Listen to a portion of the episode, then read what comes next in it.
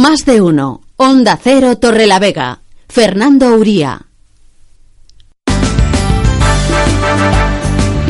Buen día, buena gente. 8 de la mañana y 20 minutos de este lunes 27 de enero. Cielos cubiertos, vientos del suroeste, por lo tanto, temperaturas más que agradables. 14 grados. Iniciamos una semana, una semana importante para Torrelavega, porque el próximo miércoles darán comienzo los actos conmemorativos del 125 aniversario como ciudad.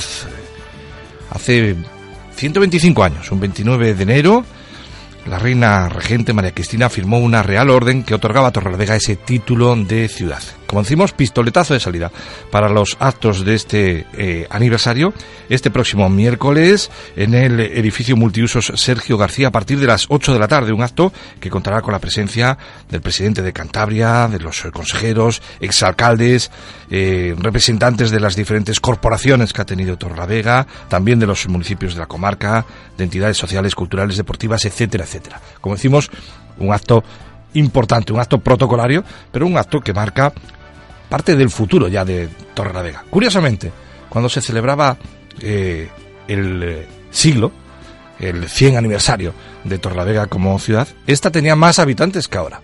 Y ese es uno de los caballos de batalla, uno de los caballos de batalla que deberemos de librar de cara al futuro, porque es muy importante para Torrelavega no seguir perdiendo población. Perderíamos eh, también apoyos y subvenciones estatales y también la prestación de algunos servicios. Pero he aquí que también ese margen de los 50.000 habitantes puede obligar a Torrelavega a llevar a cabo pues eh, normas restrictivas en cuanto al tráfico por el centro urbano. Ahora que estamos en plena redacción del Plan de Movilidad Urbana Sostenible, será uno de los aspectos a analizar. Indudablemente, una cosa compensará la, la otra.